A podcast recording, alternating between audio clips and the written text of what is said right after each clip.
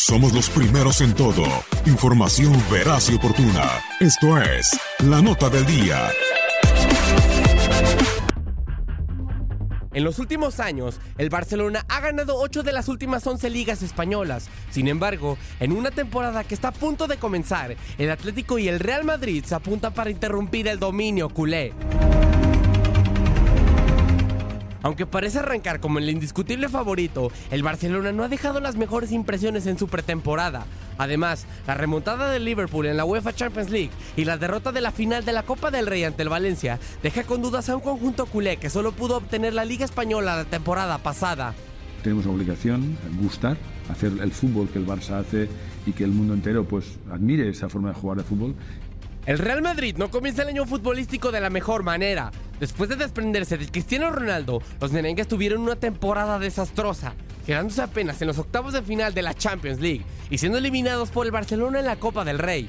Por si fuera poco, el club blanco finalizó la temporada en la tercera posición de la Liga Española, quedando detrás de los odiados rivales, el Barcelona y el Atlético de Madrid. Es que tenemos esta plantilla, yo estoy muerto con, con mis jugadores y, sabemos que nosotros tenemos que hacer una, una, gran temporada. Quien parece ilusionar a sus aficionados más que nunca es el Atlético de Madrid. Aunque los colchoneros se deshicieron de Antoine Griezmann, han sabido llenar el hueco que el francés dejó en la delantera del club. Los rojiblancos trajeron a la promesa más emocionante del fútbol portugués, Joao Félix. Joao ya se ha hecho de un importante hueco en la plantilla del Atlético de Madrid heredando el número 7 de Griezmann y siendo fundamental en la International Champions Cup, marcando gol en todos los encuentros del Atleti, sorprendiendo a propios y a extraños. Las ganas de aprender que tiene. Creo que esa es la fuerza más grande que puede tener. El talento es innato, pero las ganas nacen de, desde el corazón.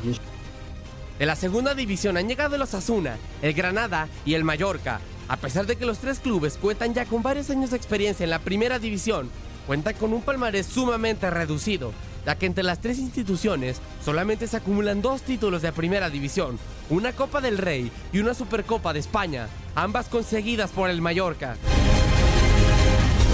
Blaugranas, merengues y colchoneros se disputarán una liga que parece no tener un claro ganador.